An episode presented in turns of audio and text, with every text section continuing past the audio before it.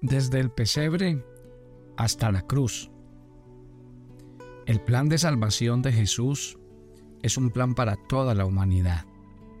Entender la salvación es entender el camino a la restauración que Dios quiere darnos día a día.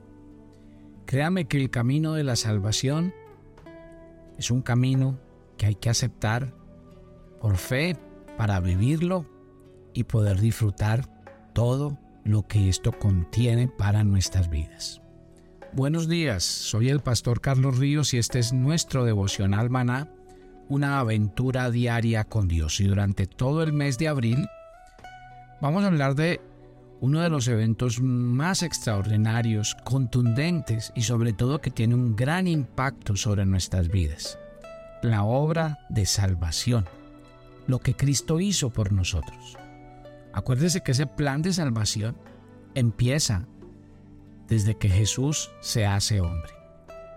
Acuérdense aquel famoso texto de Filipenses capítulo 2, desde el 5 en adelante, cuando nos dice que Jesús siendo Dios no escatimó ser Dios, sino que eh, se hizo semejante a los hombres. En su condición de hombre se hizo siervo y siendo siervo fue obediente hasta la muerte y muerte de cruz.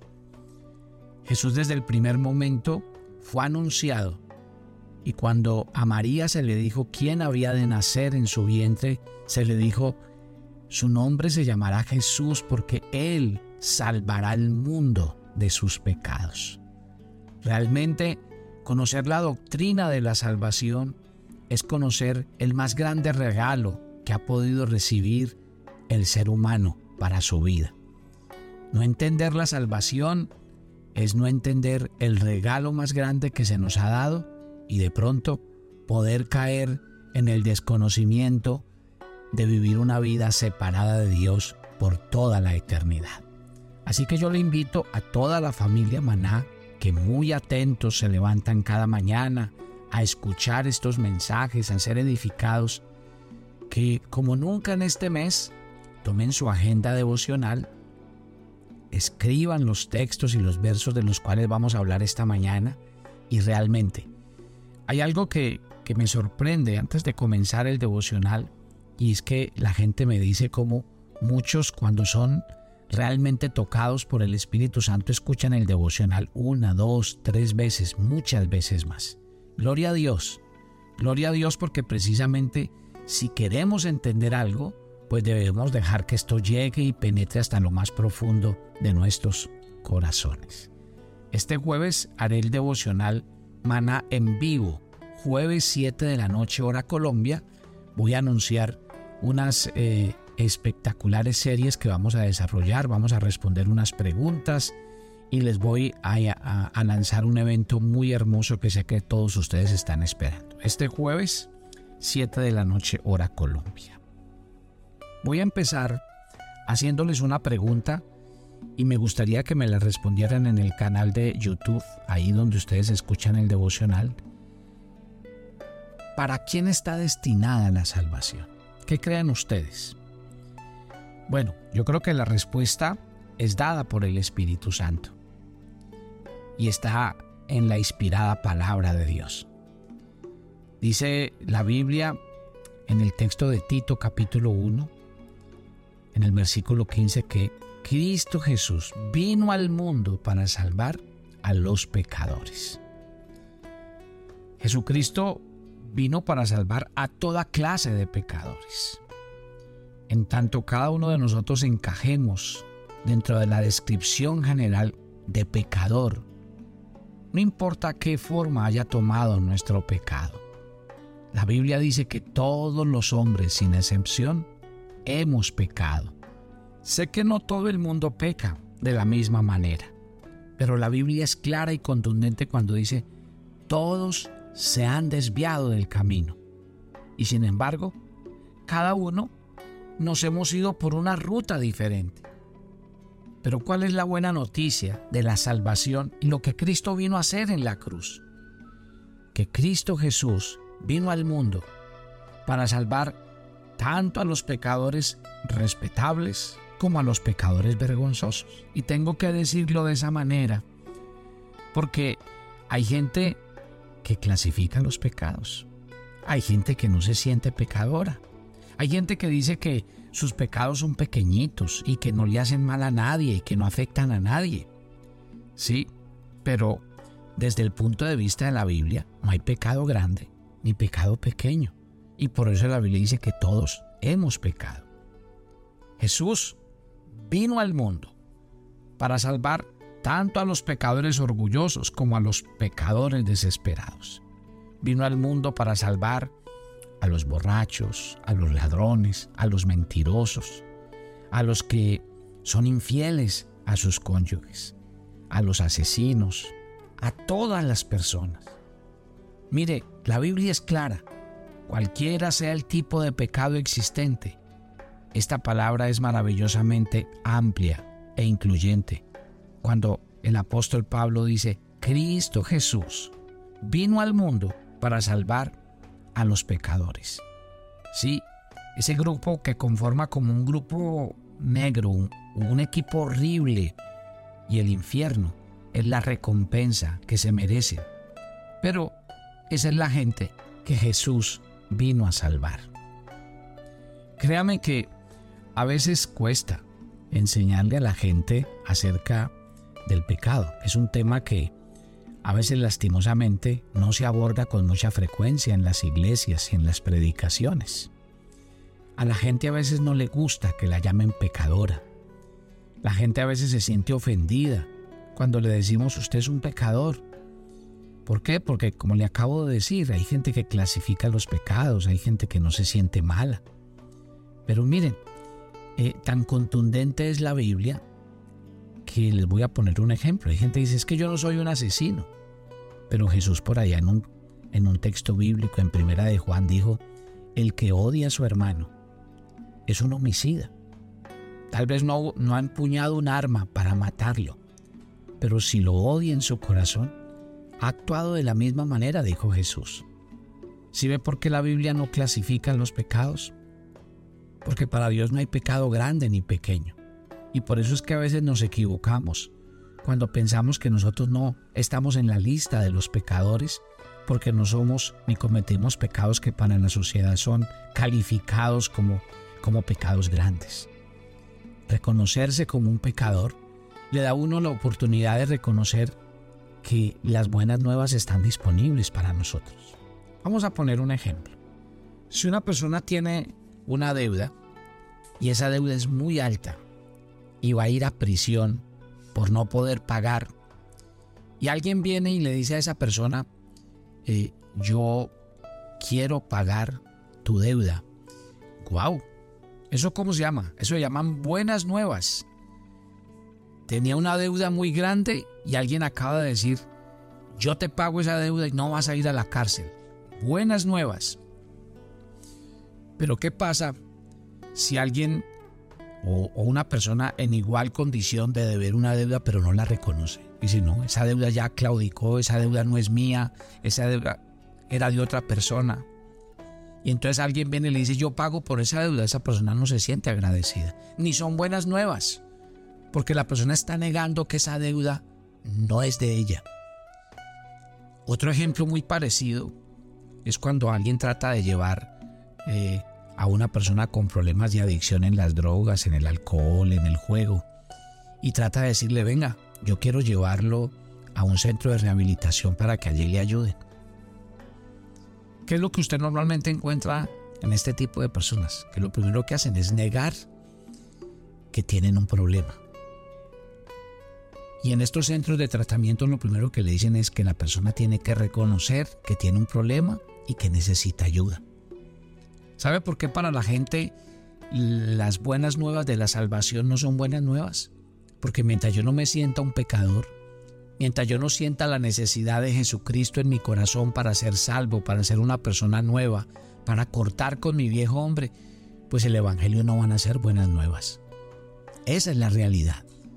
Hay gente que vive súper agradecida con Dios porque Dios tuvo misericordia de ellos porque Dios los salvó, porque Dios los restauró, su vida, su matrimonio, sus finanzas, su vida personal.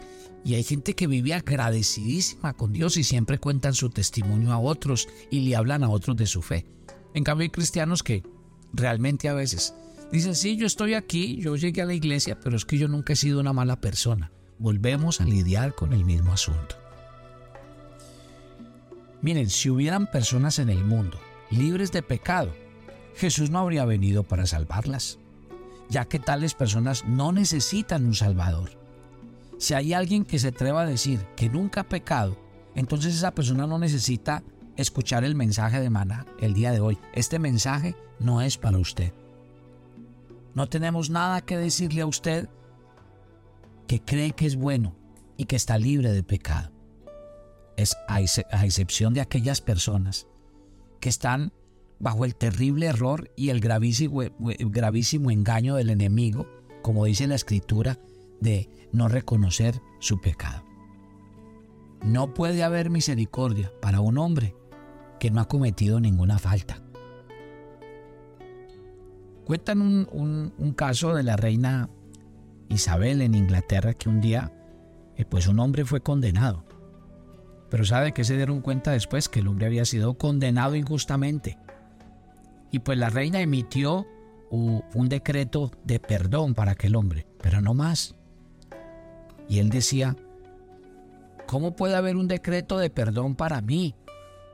El perdón y la misericordia no son para gente inocente, sino para los culpables.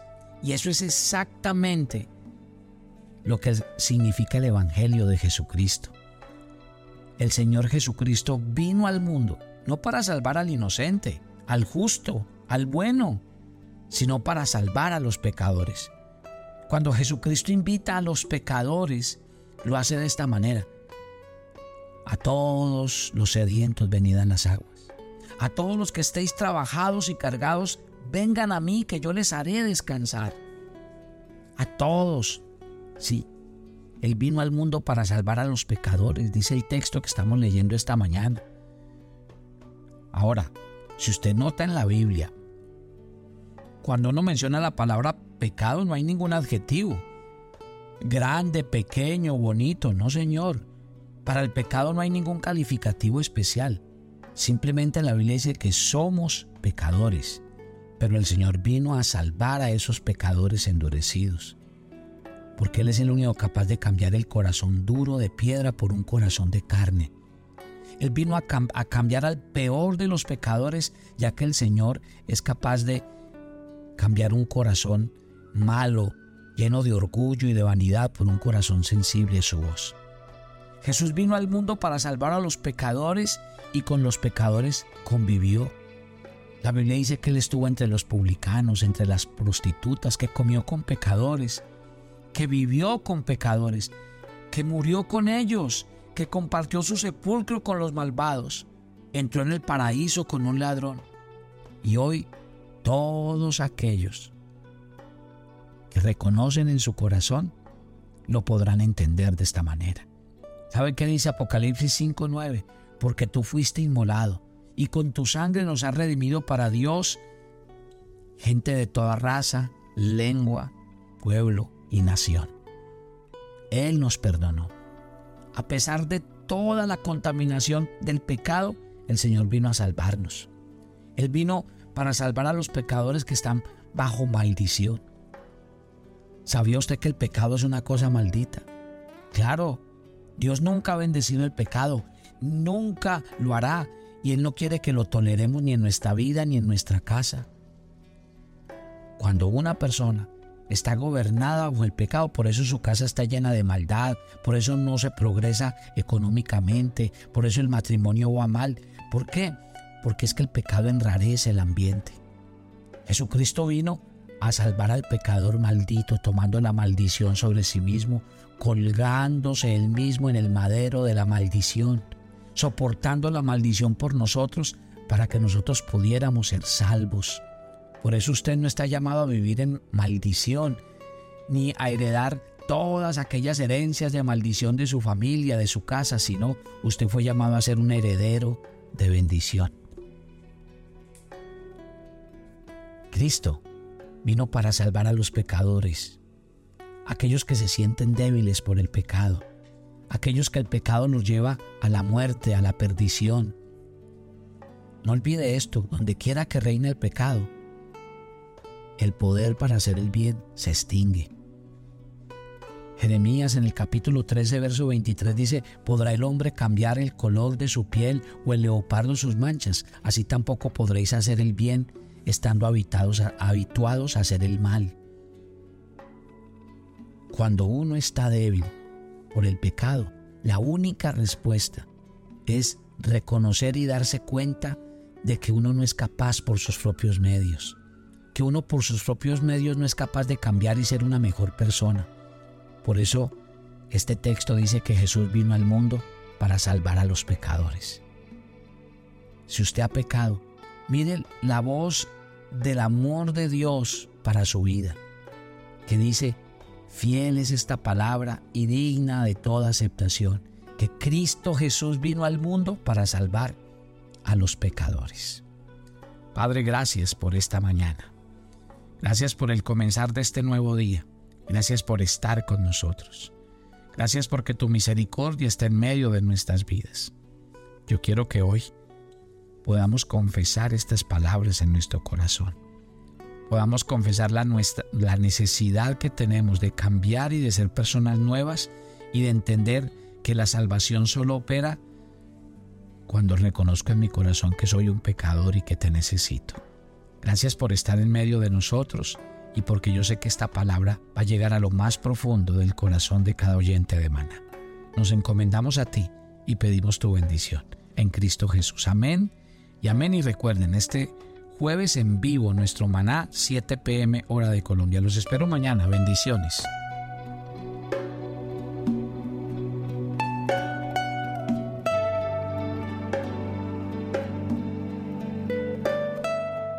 Tu agenda devocional Maná Hoy es el día 99 en nuestra agenda y el pasaje sugerido para la lectura en tu devocional personal el día de hoy es 2 de Tesalonicenses 2 del 1 al 4. Cada vez estamos más cerca de la segunda venida del Señor Jesucristo. No sabemos el día, pero debemos vivir en intimidad con Dios para estar preparados.